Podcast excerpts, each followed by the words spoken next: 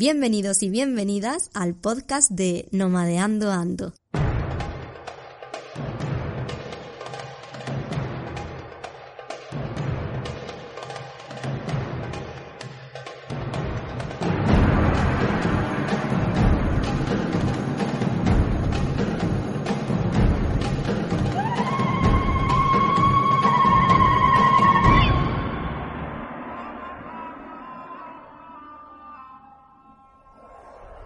Repito invitada porque en el episodio que ya grabamos anteriormente se nos quedaron muchas cosas por hablar. Periodista de viajes, podcastera, madre, mujer de mente inquieta y pies ligeros y la invitada en el episodio número 13 en el que abrimos el melón del viaje de los viajes, la maternidad. Hoy tengo la suerte de volver a charlar con Carla Llamas, de La Maleta de Carla, y en esta ocasión vamos a ir un poquito más allá en el viaje de la maternidad. Ambas somos mujeres viajeras y emprendedoras, y no entendemos el mundo sin viajar ni crear. Pero es que además nuestra mente no puede parar, literalmente. Así que hoy abrimos nuevo melón para hablar de maternidad y viajes, maternidad y emprendimiento, maternidad y conciliación y muchísimo más.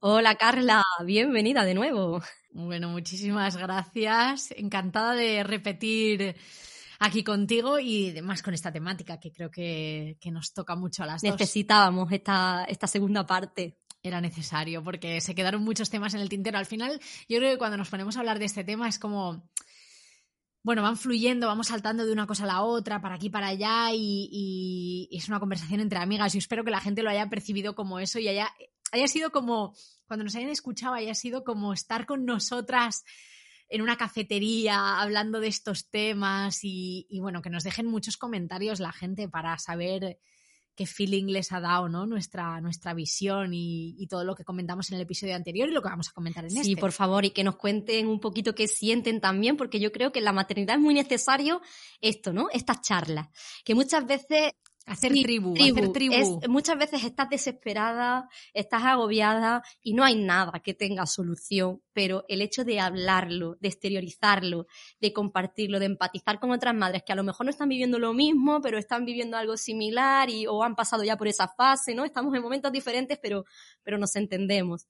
Y a mí me ha venido súper bien esto, ¿eh? Es como terapia, de alguna manera. Otro de esos aprendizajes de decir, cuando estés mal, escríbele a una madre con la que tengas confianza, porque seguro que te va a decir algo que te va a ayudar. Hacer tribu para mí ha sido súper importante contigo, muchas veces con Lucy, de algo que recordar. Tengo un grupo también de otras mamis viajeras eh, que nos hemos apoyado muchísimo desde el principio y para mí ha sido bueno, me ha, me ha, mantenido la salud mental a raya, porque es que hay veces que necesitas, necesitas, y que hay veces que, que les cuentas una cosa que para ti en ese momento es una pelota enorme y te dicen algo y dices, ah, pues bueno, venga, le pasa a otras personas, no pasa nada, normalizas, ¿no? Mal de muchos, consuelo de tontos. Y, va y muchas veces incluso dentro de ti haces la pelota muy gorda porque lo miras desde dentro, desde lo que estás sintiendo en ese momento, por lo que te ha pasado, por, por lo que sea. Y conforme se lo estás contando a una amiga o a una persona de confianza, eh, lo vas relativizando, ¿no? Y le va restando importancia. En el momento que verbalizas. y, lo que necesitabas era eso, verbalizarlo, escupirlo fuera y ya. Y se pasó la rabieta y, ya, y nada más, ¿no? Y la comunicación, la importancia de la comunicación, que lo decíamos un poco en el episodio anterior, de comunicarnos mucho con nuestra pareja, pero de comunicarnos en general, de expresarnos, porque ya es bastante difícil como para que encima lo vivamos en soledad o, callándonos cosas. No, no, no, A mí me pasa que exteriorizando las cosas las pongo en orden. Y, y le doy, no sé, como que las organizo en prioridades, las categorizo de mm. alguna manera, tomo conciencia real, lo pongo en su sitio y en su orden de importancia, y yo creo que eso es básico. Y a veces en, el, mm, en la maraña que tengo mental dentro no soy capaz de hacerlo, y, y me pasa eh, con el trabajo, con la creatividad, ¿no? Que es a lo que veníamos a, hablar hoy. Que cuando estoy agobiada por, por temas de la maternidad, por preocupaciones, por lo que sea, eh, no, no soy capaz de deshilachar esa maraña, ¿no? Sin embargo, cuando exteriorizo con otras madres, con otras amigas, con padres incluso, con la pareja en general, cuando exteriorizo todas esas preocupaciones que tengo, como que todo fluye y mi mente incluso está como más más, más atenta ¿no? a, todo. Fluye la creatividad, fluye la solución a, a, los problemas que me incumben en ese momento, ¿no? No sé si a ti te pasa. A mí me pasa totalmente. Mira, de hecho, y te pongo un ejemplo de ayer mismo. Eh, por la mañana es como que se me echaron encima varios problemas, entre comillas, ¿no? Pues alguien había dado positivo eh, cercano a una persona de la escuela infantil. Entonces, a lo mejor no podía llevar a Lucía a la escuela y yo tenía ya como varias cosas apalabradas ayer de trabajo y hoy, varias grabaciones. Uh, esto sumado a un imprevisto del viaje a México, a no sé qué. Todas esas cosas las acumulo en la cabeza y es como, no me permite, todo eso no me permite desarrollar las actividades que tenga que hacer porque hasta que no soluciono y hasta que no ordeno, yo es que no, no puedo trabajar, no puedo trabajar con, con caos, con estrés, no. no y eso en la maternidad es complicado, ¿eh? Porque a veces, pues eso, lo que hablábamos en el primer episodio, ¿no? Que el cansancio, el dormir pocas horas, el, el no darte espacio para tus necesidades, al final te influye en que mm. tu, creati en tu creatividad, en, en los emprendimientos, te bloquea, ¿no? De alguna manera. Y ya, mira, me acuerdo cuando nació Lucía, que yo al mes, a los dos meses ya estaba grabando algún episodio que me faltaba para acabar la temporada, la segunda temporada de mi podcast. Em, y me acuerdo de que, de, de, la falta de fluidez que tenía. Para mí, grabar el podcast y hacer entrevistas es algo que, bueno, llevo haciendo mucho tiempo, entonces como que más o menos tengo una fluidez con el entrevistado, ¿no? Y, y me acuerdo de decir, Dios, es que no soy capaz de mantener la atención a lo que me está diciendo esa persona, al guion, a la parte técnica de grabar y toda la mandanga.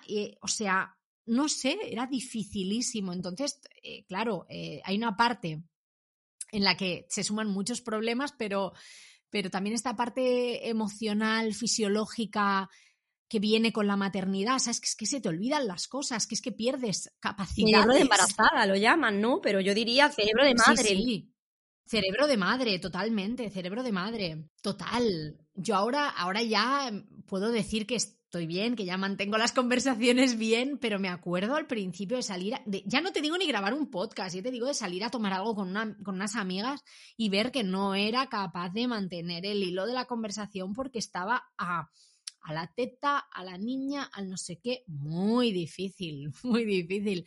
Y siendo madres emprendedoras como somos, por ejemplo, a mí esto es algo que me ha pasado mucha factura este año de no poder explotar esta parte creativa, eh, esta parte de creación de contenidos que para mí es innata, que la echo de menos, que yo no sé ser sin esa parte, no sé ser sin emprender, sin crear, sin comunicar. Y para mí ha sido muy difícil encontrar el equilibrio entre la maternidad y mi trabajo, que a la vez es mi pasión encima.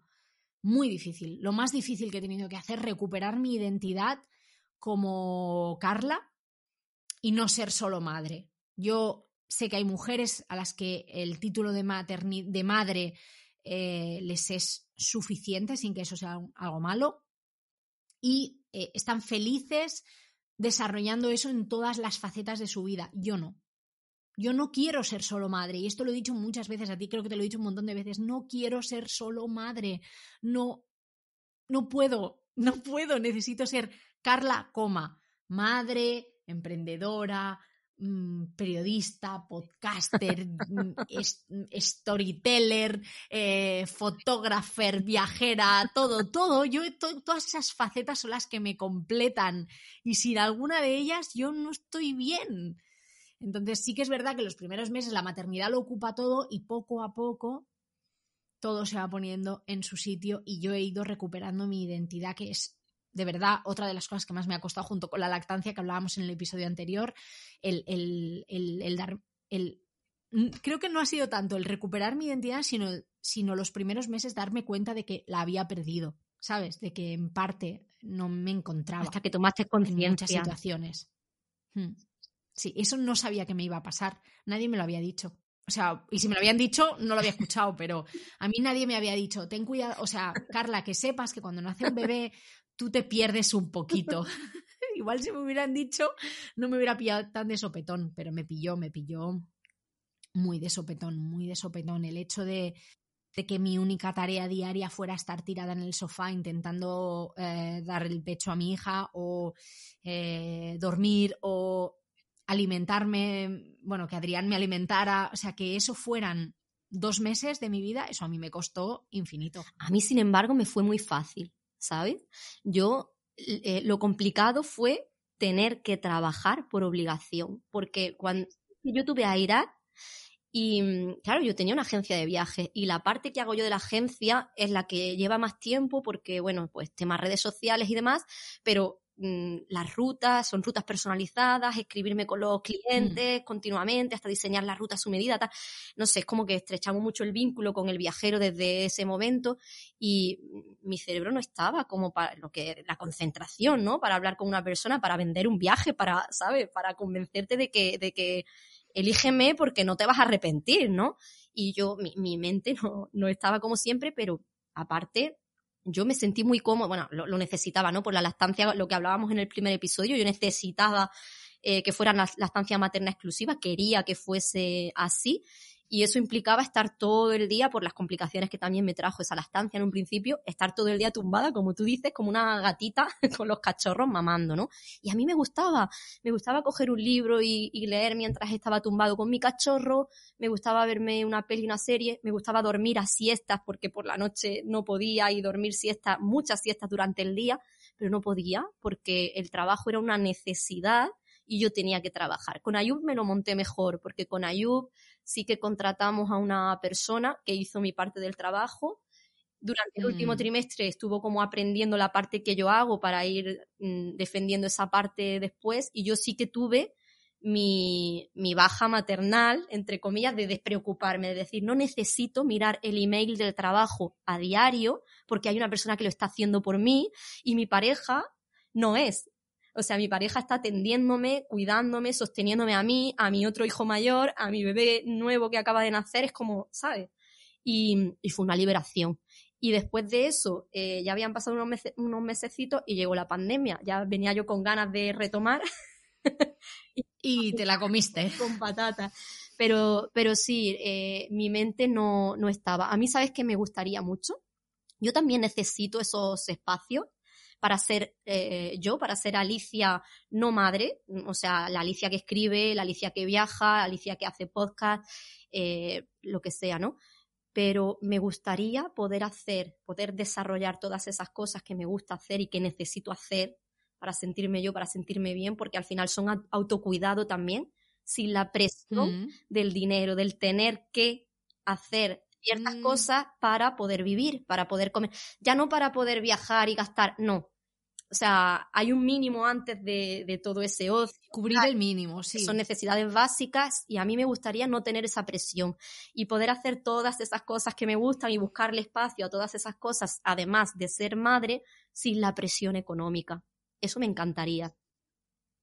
Mira, yo sabes qué creo que me pasó a mí, ahora que te estoy escuchando, me doy cuenta de que seguramente lo que me pasó a mí eh, tiene que ver mucho con esa falta de paciencia que yo tengo, que me caracteriza, que yo soy ansiosa de por vida.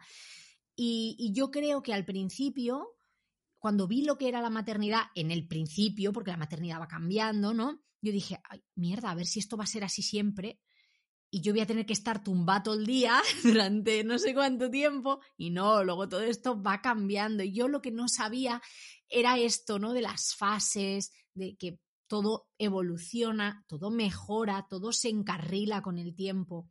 Y creo que me pudo un poco la ansiedad de, oh Dios mío, que pase esto ya, Dios, que yo quiero hacer cosas, yo quiero ser yo, yo quiero ser yo. Y quizá me hubiese gustado que alguien me hubiese dicho, igual no lo hubiera escuchado, ¿eh? porque esto es lo de siempre, que alguien me hubiese dicho, Carla, no te preocupes, vas a estar así un mes.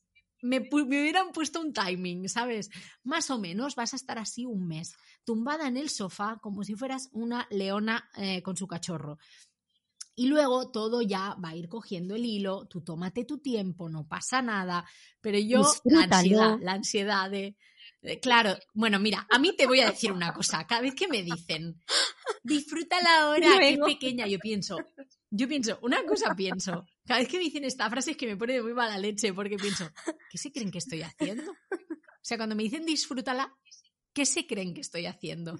No sé. Eh, No, claro que la estoy disfrutando, claro que estoy disfrutando el momento, con un poco de sufrimiento a veces, pero, pero ¿sabes?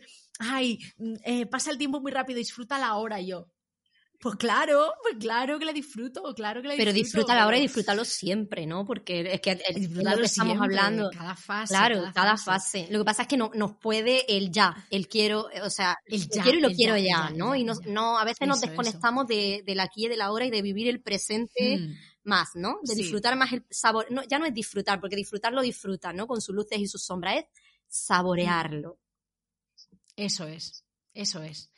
Y yo creo que si tuviera un segundo hijo o hija, eh, lo enfocaría de otra manera en este sentido, ¿no? De, decir, vale, ahora que ya sé lo que es, a mí también es que me pasa que lo desconocido me, me trastoca mucho, necesito unos timings, necesito un orden y la maternidad es todo menos eso, es un desorden, es, es, es así. Y, y, si tuviera un segundo hijo, pues claro, evidentemente lo enfocaría pues como tú, como tú, que contrataste a una persona, que tal, yo quizá no contrataría a nadie, ¿no? Pero, pero me lo tomaría con otra calma y ya vas con la lección un poco más aprendida, aunque cada hijo sea diferente, pero, pero sí es, es muy difícil. Em muy difícil para una madre, madre primeriza barra emprendedora viajera hasta que todo se empieza a poner en su sitio y es curioso porque cuando todo se empieza a poner en su sitio es como que ya me relajé y dije, vale, ahora esto ya lo tengo dominado. Ahora para adelante, ¿no? Que me echen. Pero no, no lo tienes dominado nunca, pero... No, pero tienes la experiencia, ¿eh? Y en mi experiencia, el segundo ha ido de otra manera en ese sentido porque mm. yo la maternidad no, no he sentido que me venga grande, al contrario, ha sido como, ostras, qué guay, ¿no? Yo no sabía que la maternidad era esto. Yo tenía muchos prejuicios negativos hacia la maternidad por todo lo que veía en mi entorno, ¿no? Lo que hablábamos mm. en, en el primer mm. episodio, ¿no? De yo no tenía ese instinto maternal porque la maternidad, como yo la vivía o la veía, pues a mí no me llamaba. En cuanto descubrí otras formas de maternar, dije, ala, y en cuanto me convertí en madre, dije, ostras, no, no, sé, descubrí una Alicia que me gustaba, al margen de que mi cabeza estuviera mm. espesa y en cuanto al emprendimiento fuera, fuera complicado. Pero es verdad que con el segundo, pues toda esa experiencia de el puerperio, por ejemplo, que es como te dicen, no, no, es que las primeras semanas son muy duras, pero no pienses, no tomes decisiones, no te precipites, ¿no? Que, que, se asentarán las hormonas, se irá poniendo todo en su sitio, irás conociendo a tu bebé, os iréis estructurando. Y a ti te lo dicen, y la teoría la sabes, pero hasta que no lo vives, tú no, tú, eh, o sea, dices, sí, va a haber una luz al final del túnel, pero ¿dónde está esa luz? la quiero ya. ¿Dónde está esa luz que yo no la veo? Por favor, ¿dónde está el interruptor? Claro, y cuando tienes el segundo, al menos en mi caso, yo ya sabía que, que esa luz va a venir, o sea, lo sé. Y eh, simplemente el hecho de saber que antes o después, no sabes cuándo, porque tampoco lo sabes, ¿no? Y cada hijo tiene un proceso. Pero como ya sabes qué pasa, eso te hace vivir las cosas con una tranquilidad que, que para mí lo es todo. ¿Tienes la misma culpabilidad con el segundo que con el primero? Yo creo que tampoco. Mm, no, yo es que mm, o sea, sí la tienes, pero la gestionas diferente. Es como que ya has pasado por eso. Bueno, en, mi caso, por lo menos, yo soy de las que me gusta aprender de lo que he vivido, ¿no? Entonces, no me gusta, a, ver, tropiezas dos y tres veces con la misma piedra, yo creo que nos pasa a todos, pero hmm. eh, cuando llega un momento intento pararme y decir, a ver, Alicia, esto ya lo has vivido, vamos a recapitular y vamos a coger los aprendizajes. Entonces no se vive de la misma manera, yo creo. Aunque claro, vienen otras culpas, porque ahora tienes dos hijos, la gestión del tiempo, el uno el otro, la personalidad de cada uno, lo que le das a cada uno, tu trabajo, en fin. Animando, animando. Y suma y sigue, ¿eh? Y suma y sigue. No, pero. Y suma y sigue. Es muy difícil y, mm, la conciliación, que es otro melón, que yo eh, o sea, le he puesto, le he puesto, he definido la palabra conciliación en el momento en el que Lucía ha empezado a ponerse mala y, hemos tenido que, que, ver quién de los dos se hace cargo de ella. Porque claro, yo soy autónoma, yo estoy en casa, lo tengo mucho más fácil, pero yo tengo que trabajar igual. ¿Por qué tengo que ganar igual? Y porque me gusta mi trabajo además. Pues que Adrián tiene un trabajo por cuenta ajena, tiene que ir ocho horas a una oficina o teletrabajar da igual, pero tiene que estar. Eh, y si quiere quedarse cuidando de su hija, tiene que pedirse un día de fiesta. Un día de fiesta que resta de estar con nosotras haciendo cosas mmm, positivas y, y que disfrutemos. La conciliación, por lo menos aquí en España, no existe. O sea, no existe. Para conciliar, yo tengo que renunciar a mi trabajo o tiene que renunciar Adrián a un día de fiesta. Y es una vergüenza, o sea, es una vergüenza que él no se pueda pedir unas horas para eh, cuidar de su hija cuando está enferma, eh, para que nos lo podamos, para que nos podamos turnar. Y entonces la, la única opción ha sido que yo sacrifique mi trabajo. Y eso a mí me pesa un huevo, me pesa un huevo. Porque, ¿por qué tengo yo que renunciar? ¿Por qué tú no puedes? ¿Por qué no puede haber una ley o, o por qué no las empresas pueden permitir que sus trabajadores eh, se cojan unas horas para poder turnarse con su pareja, para, ¿sabes? Y esto es un problema. Porque de alguna manera en nuestra sociedad dejamos de ser seres humanos para convertirnos en seres productivos, donde lo que importa es que tú des tu tiempo y tu productividad a una tercera persona. Como que, que se nos olvida que somos humanos, que tenemos necesidades nosotros mismos y nuestros hijos, como la de enfermar. O sea, es que al sistema no le interesa que enfermemos porque dejamos de producir, ¿no? Y a mí eso es lo que me duele en la infancia. Creo que es una sociedad eh, muy adultocentrista y cada vez más enfocada al individualismo, a, producir, producir, producir, a ganar dinero y nos olvidamos de necesidades básicas de nuestros hijos, primeramente, ¿no? Que son como los, son personas vulnerables al fin y al cabo, eh, que, es nuestro deber cuidar y proteger y yo creo que no, no están suficientemente atendidos porque, porque la sociedad no mira por ellos, no mira por la infancia como, como creo que se debería se, se, olvida la infancia, se olvida los cuidados que necesita un bebé. Yo, yo siento que cada vez tendemos a una cultura más adultocentrista y que pone menos mirada en las necesidades reales de la infancia. Se pone más la mirada, o sea, se hacen leyes que ponen más la mirada en lo que necesita el sistema para producir que en lo que necesita el bebé. Porque un bebé de 16 mm. semanas no está preparado para que tú lo dejes en una escuela infantil porque necesitas hacerlo porque tienes que incorporarte a un trabajo, que es lo que suele pasar, ¿no? Hmm. Y esto a mí me hace muchas veces, me hace cuestionarme el estilo de vida que llevo ahora mismo y, bueno, esto es un tema que, la verdad que, que hablo con, mucho con Adrián, en, mi círculo más, más íntimo, porque me, porque es algo que me estoy empezando a cuestionar desde que soy madre, ¿no? Si, si este tipo de vida, ¿no? Si el hecho de que Adrián trabaje por cuenta ajena es algo que a mí me, me gusta para Lucía, que él pase tantas horas fuera, que no la vea prácticamente en todo el día, a no ser que esté teletrabajando, ¿eh? Eh, que yo creo que él también se cuestiona por su parte, por supuesto, pero, pero a mí me da mucho que pensar que cada vez que necesita em, cuidar de ella porque está enferma eh, y que nos, nos turnemos em, suponga un problema. ¿Sabes? A mí me, me, da mucho que pensar, no, obviamente no, no, no tengo ninguna decisión tomada al respecto, pero bueno, es, es, algo que me cuestiono, que me cuestiono desde hace un tiempo, desde que nació ella y que me cuestiono a, diario, pero especialmente cuando ella se pone enferma, ¿no? Por eso que tú decías, porque vale más el producir que el cuidar de, de, de nuestros niños. Y además es una pena porque muchas personas disfrutan de su trabajo, o sea, les gusta su trabajo realmente, pero con esa presión... Es nuestro Claro, es que al final ni lo disfrutas, porque mm. llega un momento mm. que te conviertes en madre o padre y a lo mejor todo el tiempo que dedicabas mm. al trabajo ahora lo quieres dividir en dos cosas porque también es importante tu familia, tus hijos y, y, pasas de estar en un trabajo que te gusta, claro, pasas de estar en un trabajo que te gusta a verte forzado a ir a trabajar cuando tú en realidad quieres atender a tu hijo o hija que está enfermo o tener menos horas a lo mejor más horas, mm, pues hablamos, lo mismo que hablábamos de la presencia, la maternidad, pues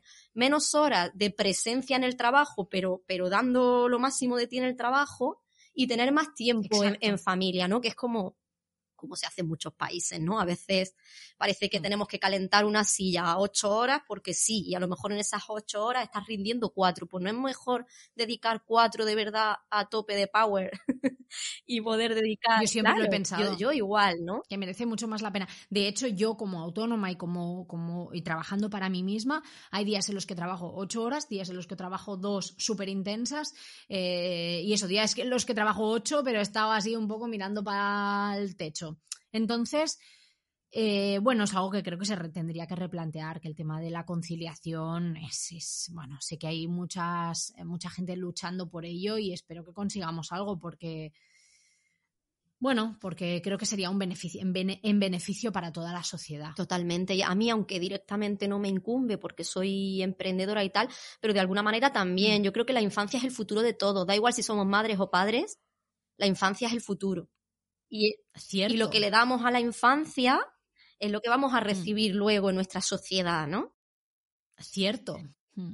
Una cosa que, que no sé si te pasa a ti, a mí me pasa muchísimo, es que para hacer, para hacer las mismas cosas que hacía antes, tengo dos vertientes. La vertiente en la que para hacer lo mismo que hacía antes necesito el triple de tiempo porque surgen imprevistos, o todo lo contrario, o con la mitad de tiempo, como voy más a saco, consigo sacarlo antes, ¿sabes? Es como que mi, mi percepción temporal y el cómo trabajo ha cambiado muchísimo desde que, desde que soy madre, ¿sabes? Que me organizo de una forma totalmente diferente. También la flexibilidad, por ejemplo, la fortuna que tenemos nosotras al ser emprendedoras, que también puede ser una condena, pero, pero la fortuna que tenemos de poder decir, mira, pues hoy no trabajo, o mira, pues eh, hoy tengo que grabar una entrevista, pues llamo a mi entrevistado y le, y le pido cambiar la entrevista porque mi hijo está con fiebre.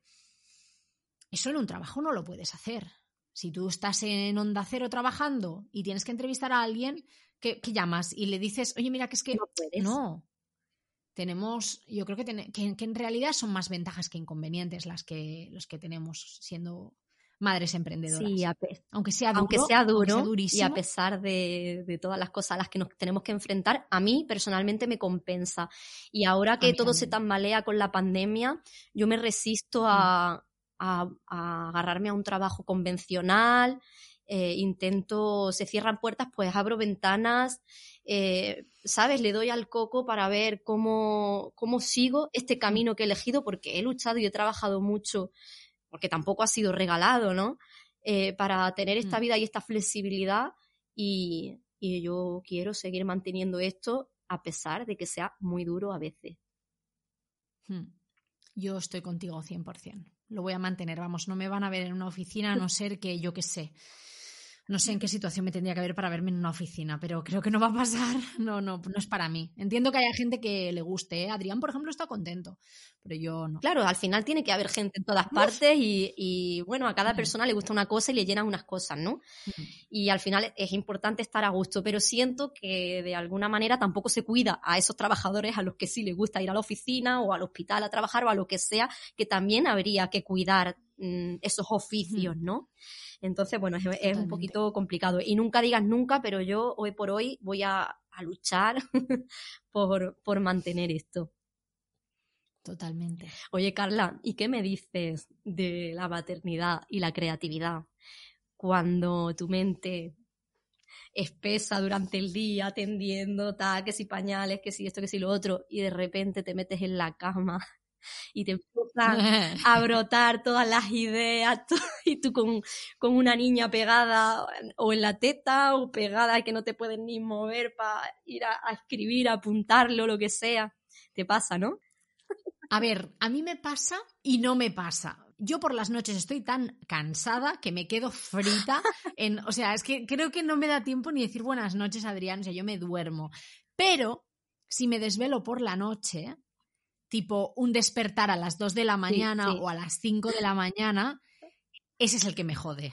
Ese es el que me jode porque empiezo a pensar, oye, pues podría escribir esto, oye, ¿y por qué no grabo un episodio del podcast con esta persona?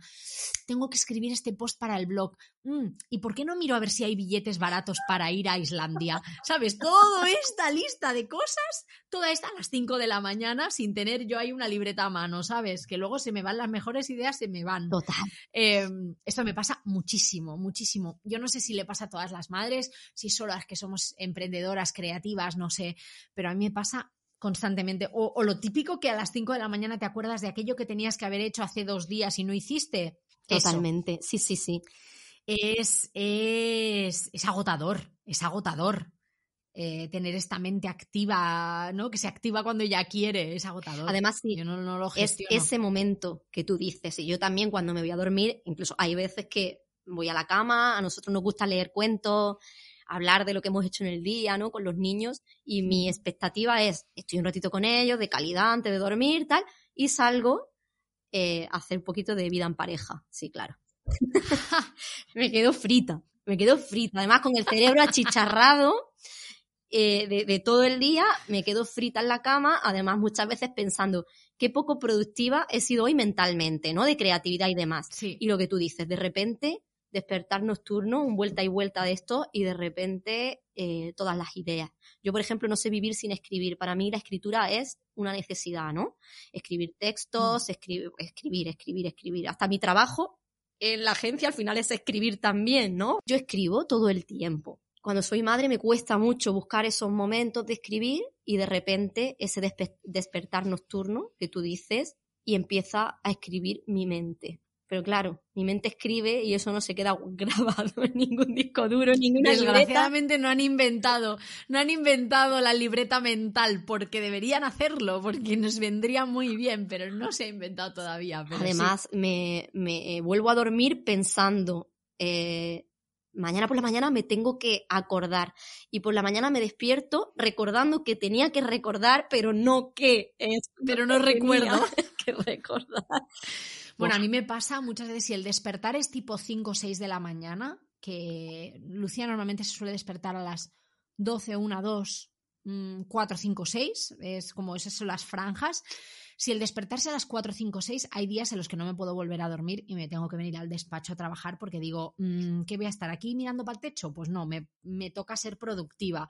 Que también, esta es otra historia, ¿no? Que cuando eres eh, emprendedor, y cuando eres emprendedora y madre, parece que si no estás haciendo algo productivo, ah, es como que estás perdiendo el tiempo. Y, mm, bueno, esto es algo con lo que yo, eh, que yo también me estoy trabajando mucho, que hay días en los que no estoy trabajando, no estoy haciendo nada y no pasa nada. Eh, y yo me he escogido que esos días sean los fines de semana, que Adrián no está trabajando, yo no trabajo aunque saque ratos y aunque pudiese subirme al despacho un rato a hacer cosas, no, escojo no trabajar porque tengo que descansar también la cabeza. Y así luego también soy más productiva durante la semana porque tengo más ganas de retomar el trabajo, tengo más ganas de ponerme.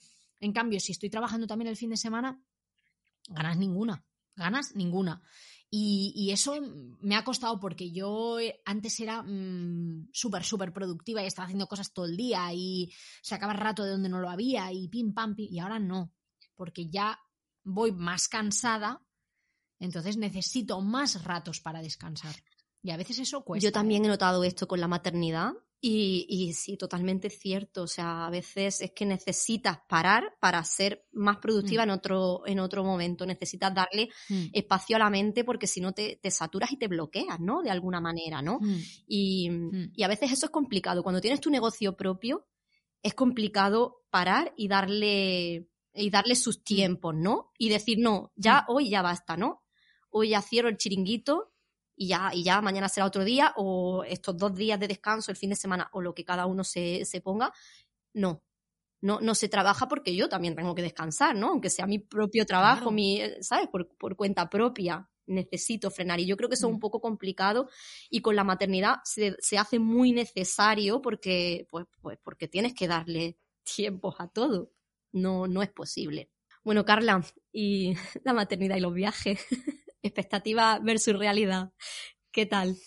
Mira, pues expectativas versus realidad. Em, en este sentido, mm, creo que se han correspondido bastante mis expectativas con la realidad. Creo que, bien. Eh, he viajado menos de lo que hubiese querido, por supuesto, porque con la pandemia eh, ha sido, o sea, durante el embarazo prácticamente no viajé y, ahora, habiendo nacido Lucía, entre surfear olas de COVID y tal, eh, ha sido difícil. Y, lo que se ha sumado a, esto es el hecho de que Adrián trabaja por cuenta ajena y él tiene unas vacaciones concretas a que, y, nos hemos tenido que amoldar a eso una cosa que habíamos hablado él y yo antes de que naciera Lucía era el hecho de que yo me iba a ir de viaje con ella sola y él no tiene ningún problema con eso. Lo que yo no me esperaba es que a mí me iba a suponer un problema no viajar con él. No tanto por el hecho de viajar sola, que tiene su amiga, sino porque no me gusta separarla de él. ¿Sabes? Tienen un lazo muy bonito y ella lo nota cuando él no está. Y tú lo has observado. ¿Cómo lo nota? Claro, cómo lo nota y cómo lo manifiesta estando el triple de demandante conmigo. Es decir, a mí me agota el triple. Aparte, y eso es que, en el día a día está Adrián para pasar tiempo con ella y que tú tengas también tus momentos. Entonces es 24 mm. horas del día eh, atendiendo a un mm. bebé. Hmm. Entonces, en ese sentido sí que es un poco, no me lo esperaba tan así, no me esperaba yo estar tan eh, necesitar tanto que viniera Adrián en ese sentido, pero, pero eh, como esperaba que fueran los viajes y como están siendo, se parece muchísimo. Es decir, yo sabía que iba a tener que bajar el ritmo, que ya me va bien, porque chica, eres un poco intensa, mm, afloja. entonces, en ese sentido, bien, creo que hemos organizado los viajes bien, em, aprendes muchas cosas, empiezas a tener en cuenta cosas que antes no tenías. la historia es que cómo voy a plantear yo a partir de ahora los viajes para irme cuando Adrián está trabajando, para irme con ella sin que me suponga pues un problema emocional y, y de desgaste físico, ¿no? Eh, también creo que con, con el paso de los meses, que Lucía va creciendo, que va entendiendo un poco más, que, que, a lo mejor se tiene que separar de papá o de mamá, pero que luego volvemos a estar ahí, va a ser más fácil, va a ser cada vez más fácil y, tengo muchas ganas. Es que a mí me encanta viajar con ella. Es que me gusta muchísimo. Es que es de las mejores cosas de la, de, para mí de, la, de, la, de mi maternidad. Es, es, es, viajar ¿No te pasa que es como, como descubrir el mundo con ojos nuevos, mirarlo de otra manera, ¿no? Decías un poco, ¿no? Como que tienes que cambiar algunas cosas y demás, pero también es mm. guay porque te obliga a ir más despacio y a observar más mm. cosas que a lo mejor por ti misma, si no estuviera tu hija, si no estuvieran mis hijos en mi hmm. caso, no me fijaría siquiera, ¿no? Ellos hmm. te, hacen ver detalles que están ahí y tú habrías pasado seguro por alto si no fuera por ellos. Hmm. Hoy me preguntaban, he hecho una ronda de preguntas en Instagram y una chica me preguntaba, ¿a qué destinos te gustaría viajar con Lucía? Y yo le he contestado, a todos los que ya he estado para verlos con sus ojos. Porque es precioso ver cómo observan y cómo, y eso que Lucía es muy pequeña, ¿no? Pero, pero no sé, tengo unos recuerdos de los viajes que hemos hecho juntos los tres o yo sola con ella que, ay, no sé, que son muy emocionantes. Y te digo todo esto, pero también te doy la parte negativa. Para mí, viajar con Lucía tiene un punto negativo y de frustración que es que no puedo hacer todas las cosas que haría de no estar ella. No puedo hacer todas las cosas que hacía antes eh, de nacer Lucía.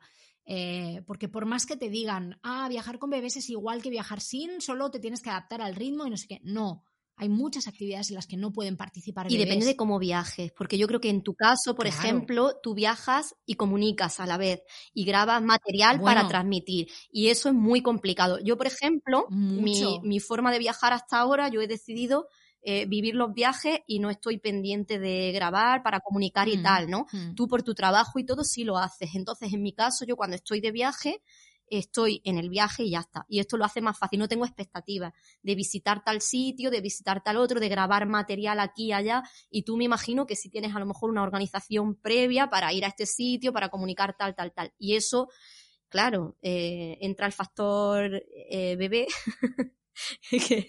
que, a veces te rompe un poco el plan, ¿no? Sí, Claro, y encima de eso, si viajo con Adrián, guay, porque él entiende perfectamente mm, esta parte de mi trabajo y no solo de mi trabajo, es que yo muchas veces lo digo, es que yo no entiendo los viajes sin contarlos, porque me gusta, porque disfruto.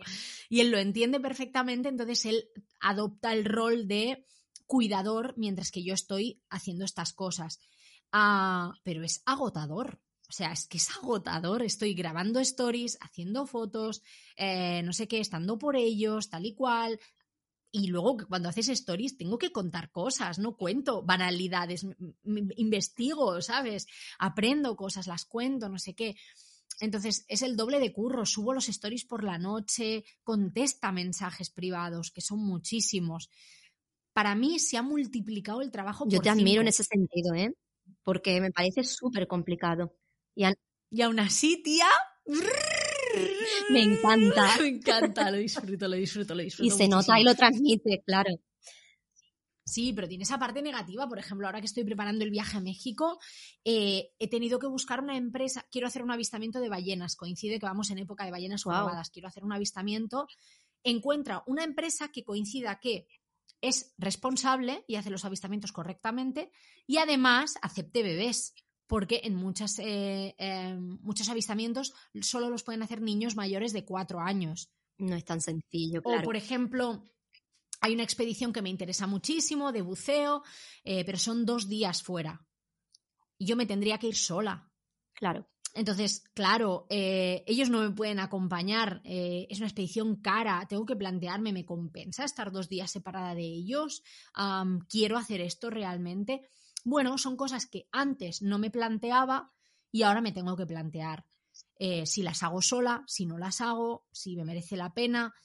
Así que sí, para mí es, es maravilloso y, es lo mejor que tiene mi, mi, maternidad, el poder viajar con Lucía, pero tiene su puntito, tiene su puntito de complejidad, claro que sí, claro que lo tiene. Lo que pasa que yo, en este caso, las cosas buenas superan a las malas con creces, no sé, para ti. Sí, para mí sin duda. Ha tenido que ser un aprendizaje, porque claro, bueno, mm. nosotros la primera vez que hemos viajado con nuestros hijos ha sido a Marruecos, porque ambos han nacido en España, pero queríamos que ese primer viaje fuera a su otra tierra, porque vivimos entre los dos países. Era fácil, entre comillas. Yo, para mí, Marruecos era mi zona de confort antes de ser madre, pero al ser madre he descubierto cosas con otros ojos y también he visto cosas mm tanto para lo bueno como para lo malo, con otros ojos. Entonces ha sido para mí un, aprendizaje. Pero el primer viaje, que no era a la tierra de ninguno de nosotros dos, fue a, Cabo Verde con Aira, cuando tenía 10 meses, creo que fue, sí. Y encima, primera vez que se puso enfermo, eh, yo también enfermé, me dio una otitis ahí, bueno, una movida, pero aparte, eh, durante un tiempo en ese viaje estuvimos con, con tres personas más, amigas nuestras, de hecho, y, fue complicado, ¿eh? Porque al principio alquilamos un alojamiento que no tenía espacios eh, para cada uno y, mm. antes de ser padres eso no habría importado. Pero siendo padres y con, con un bebé tan pequeño que tiene ciertas necesidades, que se despierta por la noche y tal, nosotros sentimos de repente que no estábamos atendiendo realmente a las necesidades de nuestro hijo. O sea, que estábamos sí que las estábamos atendiendo, pero estábamos pensando también en que podíamos molestar, que en los no sentíamos que teníamos el espacio que necesitábamos como familia, ni que nos estábamos dando los tiempos que necesitábamos como familia. Y para nosotros ese primer viaje con otras personas fue un aprendizaje bestial de vale, muy guay, se pueden hacer muchísimas cosas con niños, se puede improvisar, se puede ir incluso a países que, la gente dice que no se puede ir con niños y tal, pero mm. Mm. Eh, la familia necesita su, propio espacio eh, puntualmente, sus propios ritmos también. Y lo primero es atender a las necesidades de ese bebé, por supuesto, porque claro, no es un niño pequeño al que le puedes explicar, bueno, pues ahora no, es un bebé. Pues mira, el otro día eh, veía tus, tus, tus, stories con Lucía en el museo, ¿no? Pues tú a lo mejor puedes ir a un museo y pegarte cuatro horas, cinco horas, seis horas viendo el museo a tu ritmo como te dé la gana, pero con un bebé no el bebé querrá parar para comer, querrá parar para gatear, entonces tú tienes que darle también espacios a ese bebé, porque son necesidades, son necesidades. Entonces, eh, para mí ese primer viaje a Cabo Verde fue un aprendizaje potente. Y luego hemos hecho otros viajes con, en los que hemos coincidido con familias, con hijos también, y ha sido muy bonito y muy guay porque ya sabiendo darnos espacio a cada familia, está genial porque los niños entre ellos pues socializan y juegan y aparte pues eh, un poco lo que decías para poder sostenernos unos a otros, eh, poder eh, separarnos, claro, puntualmente, que uno se queden con los niños mientras otros visitan X lugar, porque los niños prefieren a lo mejor estar en otro sitio, ¿no? Y darnos tiempos a cada uno teniendo esa tribu que sostiene. Y ha sido muy bonita esa experiencia también. Me estoy dando cuenta, así mientras que hablamos, que mm, para mí ha sido mucho más instintivo viajar con Lucía que estar en casa con Lucía. Es más instintivo. No sé si me explico. Y con Adrián lo hablamos muchas veces esto, ¿eh? Que estamos más a gusto con ella fuera de casa pues saliendo a pasar el día fuera o mm, yéndonos de viaje o tal, estamos más a gusto y nos fluye todo más que en el día a día aquí en casa con la rutina y con tal. Y yo creo que eso forma parte también de cómo somos nosotros, que fluimos muy bien con la vida cuando estamos fuera de casa y en casa, bueno, es como no sé, como que nos sentimos un poco más atrapados. Por eso también yo creo que para mí el viajar con Lucía ha salido de forma muy natural y que todo esto que dices, ¿no? De ir a un museo y saber que ella tiene unos ritmos, a mí me sale solo, o sea, yo entiendo que ella tiene que parar para comer, entiendo que tiene que gatear y es que me da igual, la suelto en el museo a que gatee, no me importa. Y si a alguien le importa, lo siento mucho, pero es un bebé. Em, Normalicémoslo. normalicemos que todos tenemos derecho a acceder a la cultura, también un bebé. Y, y, no sé, mm, nunca había hablado de este tema, creo, Ah, que nunca lo había verbalizado, el hecho de lo cómoda que me siento viajando con ella porque me sale de forma natural, me sale instinto, me sale, me sale. O sea, no sé, es que no sé cómo decir, pero ahora sé que tenemos que coger un avión el, la semana que viene, ¿no? Y yo sé que tengo que preparar pues un paquetito con entretenimiento, snacks, no sé qué, los pañales y otras cosas del día a día es como que me pillan más de sopetón, no sé cómo decirte y qué guay, ¿no? Eh, supongo que estoy más cómoda en ese ambiente viajero. Sí, totalmente identificada. Aparte, yo creo que los mm. estímulos que te ofrece el viaje, y ya no solo el viaje, ¿eh? salir en tu propia ciudad, en tu propio pueblo, mm. sí, sí, sí, el tener estímulos del entorno, el cambiar de aires, eh, yo creo que, que nos viene bien a todos al final. Supongo que tiene que ver con que cuando yo estoy fuera, estoy más mm. relajada estoy en mi salsa, estoy feliz, estoy vibrando, ¿sabes? Con el sitio, con el momento, y eso ella lo nota. En cambio, cuando estoy en casa es como, yo creo que se aburre. Me gusta mucho estar en mi casa, me gusta mucho estar en mi pueblo y, tal, pero no me gusta tanto como estar por ahí. Yo igual, a mí me pasa exactamente igual y yo creo que también los niños se mm. aburren de estar en casa encerrados. Yo soy casera y me gusta mucho escribir y me gusta mucho leer, por ejemplo, y son actividades muy mm. caseras.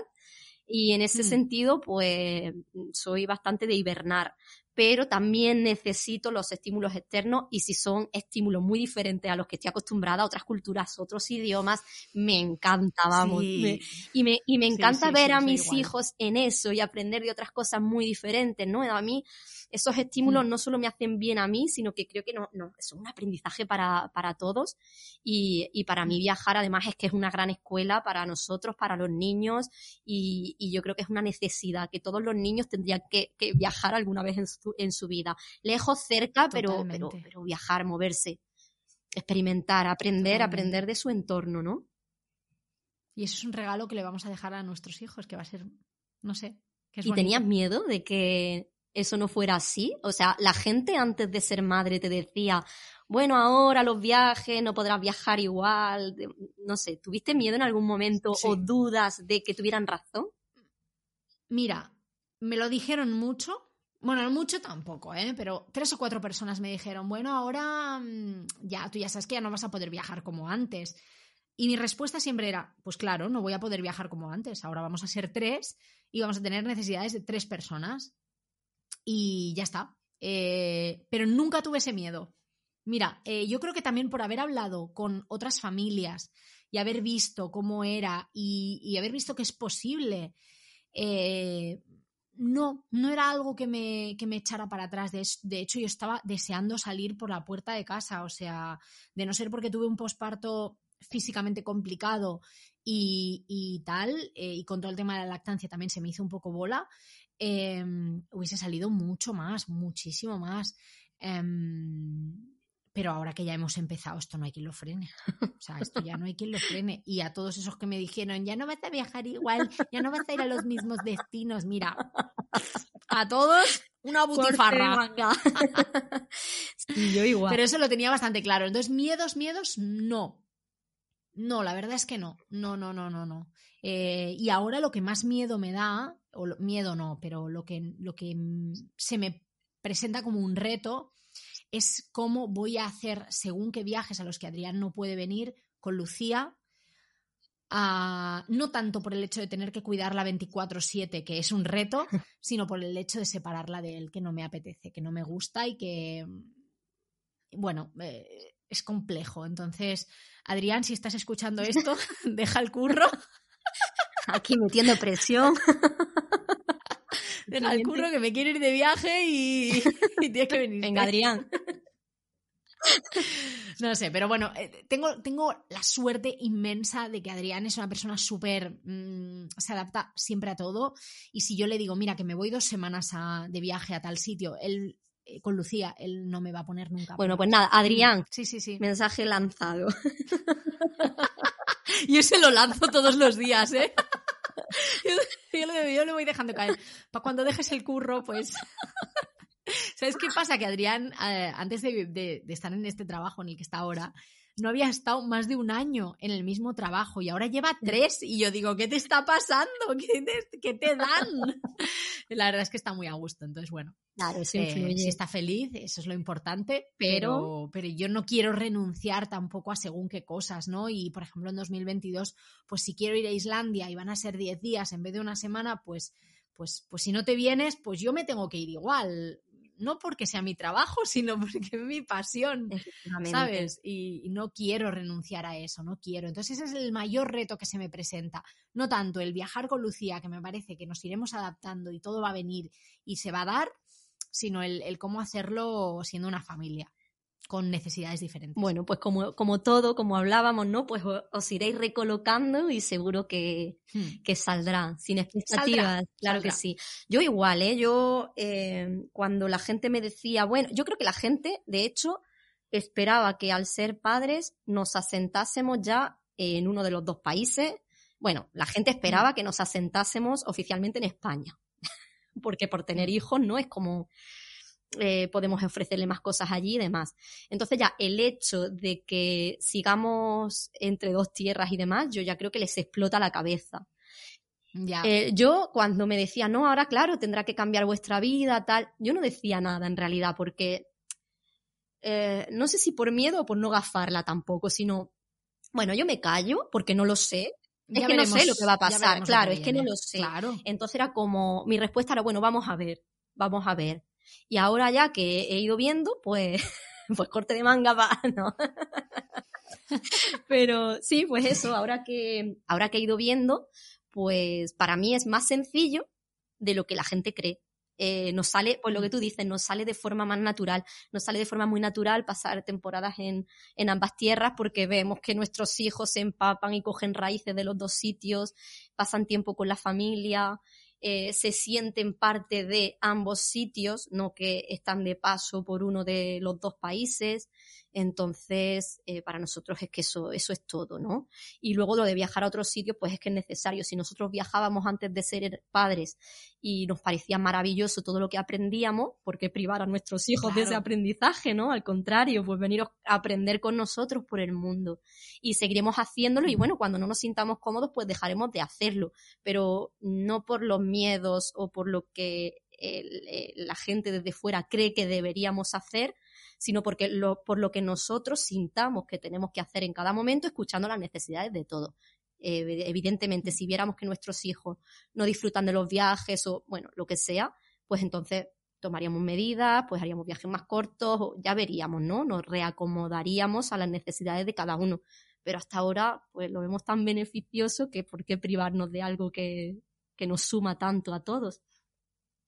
Hay que, yo creo que hay que, esos miedos que la gente proyecta en, nosotros, mira, que se los queden, no los queremos, no los necesitamos, que ya bastante mm, complicada es la maternidad como para que encima me añadan unos miedos irracionales. Eh, además, yo entiendo también que la gente nos diga esto, ¿no? Normalmente la gente que nos suele decir este tipo de, de comentarios es gente que no se dedica al mundo de los viajes o que no viaja de forma habitual, que no está acostumbrado, entonces tienen más miedos de los que podemos tener nosotros. Yo, por ejemplo, cuando tomamos la decisión de ir a México y lo comentaba con amigos y tal, me ha llegado algún comentario de, hostia, pero a México no es un poco peligroso. Y yo digo, bueno, eh, México tiene unos niveles de, de- de inseguridad, pero eh, estoy acostumbrada a ver a otros viajeros en México y a mí no me da miedo. Y voy siendo consciente a dónde voy y ya está. Entonces, claro, eh, es Y diferente. tomando las precauciones, que tampoco significa que vayamos viajando al loco. No sé, yo en Mauritania Exacto. me metí en el vagón de un tren de hierro que atravesaba el desierto. No voy a hacer eso Es con mis hijos, claro. Ahora no, a lo mejor algún día lo hacemos juntos, quién sabe, ¿no? Que Por supuesto, o sea, tomando todas las precauciones, Claro. sabiendo lo que puedes hacer con ellos y lo que no, y dónde están los límites, que cada uno tiene los suyos y ya está. y que a nos- nosotras también tenemos miedos, porque los tenemos, y tenemos que trabajar en, en ponerle límites a esos miedos cuando son irracionales y nos limitan. Entonces, Mm. si, si ya estamos trabajándonos nuestros propios miedos, ¿para qué Mm. contagiarnos o contaminarnos con los miedos que no son nuestros, que ni siquiera se nos habían planteado? Y de repente alguien te lo dice y, es como, uy, ¿no? Y, y- y quizás te ves dándole vueltas a una cosa que a lo mejor tú ni te habías planteado qué necesidad tienes de eso, ¿no? Hay que eso, Mm. saber poner a mí no me gustan las fronteras, pero a los límites, a los límites sí. A los límites sí que hay que ponerle un poquito de, de muro, ¿eh? Porque, Sí. Porque si no, tela. El miedo Sí. tiene que servir para viajar con sentido común y, con, y tomando las precauciones que sean necesarias, pero no para que nos limiten a no viajar, pienso yo. Estoy de acuerdo. Así que nada, pues seguiremos viajando mucho tiempo, ojalá. Todo lo que nos dejen, todo lo que nos deje el bicho. Bueno, Estoy es deseandito. Y Ma- Marruecos 2022, ahí lo Venga. dejo. firmamos. Firmamos. Declaración de intenciones. Qué ganitas. Qué ganitas tengo yo de que abran la frontera ya, que, que ahora nos la han Bueno, a claro, encima eso. Encima eso, que estáis ahí, que os abren, que os cierran, que os abren, que os cierran. Marruecos 2022, Carla. Yo ya iba a ser 2020, Mar- Marruecos, Sí. pero no pudo ser. Eh, iba a ser con Andrea, eh, pues ahora será con Lucía y con Andrea Claro también. sí. Lo que haga falta. Sumamos de Lo que haga falta. El, el problema es lo que te digo, ves que yo a Marruecos me gustaría ir un mes. ¿Cómo me llevo yo a la niña un mes? Es que no puedo. Y eso es lo que. Ese es un factor limitante. ¿ves? Adrián, Mm. Adrián. Adrián, deja el trabajo, Adrián, deja el trabajo. Eh, Pide una excedencia. Oye, la excedencia puede ser una buena. Es una opción, es una opción. Espero que este podcast no lo escuche su jefe ni nada de esto. Pues bueno, Carla, se nos van las horas volando Se nos va la segunda hora. con la maternidad y los viajes. Además, como se nota, ¿no? Que la maternidad y los viajes nos toca especialmente. Hmm, Sí que nos Pues toca, nada, sí. un placer haber tenido esta charlita contigo necesaria y terapéutica también. Sí, porque a mí me ha ayudado mucho a darme cuenta de cosas que no me había dado cuenta. Lo que decíamos Sí. antes, que verbalizar nos va muy bien. A nosotras que somos tan comunicadoras y comunicativas, eh, nos va muy bien. Y me he dado cuenta de varias cosillas que digo, ay, mira, pues qué interesante, oye. Eh, ha sido muy terapéutico. Sí. por eso hablamos tanto, porque así ordenamos nuestra mente. Yo no sé vivir sin hablar y sin Total. escribir, es que lo necesito porque así me ordeno. Total. Sí. Pues nada, habrá tercera parte. Que nos la pidan, que nos la pidan. Si alguien quiere tercera parte, que nos Venga. la pidan. Nada, yo, Alicia, súper contenta, súper agradecida que me tengas en tu podcast y de que me hayas abierto las puertas para hablar de este tema que, que tanto nos toca y tanto nos gusta. Gracias por todo el apoyo durante estos meses de maternidad, que ha sido un pilar súper importante y, y cuando quieras repetimos. Pues ojalá que sí, Carla. Muchísimas gracias a ti. En En Marruecos. Marruecos 2022. Muchísimas gracias por, de verdad, por, por esta charlita. Eh, gracias por, por haberme invitado a tu podcast, porque fue el principio de todo, ¿no? Por darme espacio aquel día y hablar de cosas que hay que mm. hablar, que son necesarias también. Y, y bueno, una cosa llevó a la otra, la maternidad nos unió y nos estrechó. Y, y, estar aquí hablando de estas cosas que también son muy necesarias de hablar, yo creo, mm, tanto para visibilizarlas como para ordenar nuestra mente, exteriorizando pensamientos. Pero yo te, te, agradezco muchísimo, muchísimo también eso, que estés aquí y, y, este tiempo de amistad que se ha ido forjando y de confesiones, ¿no? y desahogos. Totalmente. Madre mía. Madre mía. Porque aquí hemos hablado mucho, pero si nuestro WhatsApp hablara. Madre mía. No, hay, hay cosas que, que no verán la luz. No quiero ver a la luz nunca. Un abrazo enorme y muchísimas gracias. Gracias. Pues hasta aquí esta nueva charla entre dos madres viajeras y emprendedoras. Espero que la hayáis disfrutado y que haya invitado a muchas reflexiones. Puedes encontrar a Carla Llamas en Instagram como arroba la maleta de Carla y a mí como arroba nomadeando.ando. Como siempre tienes todos los enlaces mencionados en la descripción del episodio y en mi blog además un poquito de información adicional. Muchas gracias por haber llegado hasta aquí y nos vemos la semana que viene con muchas más historias que contar. Hasta pronto.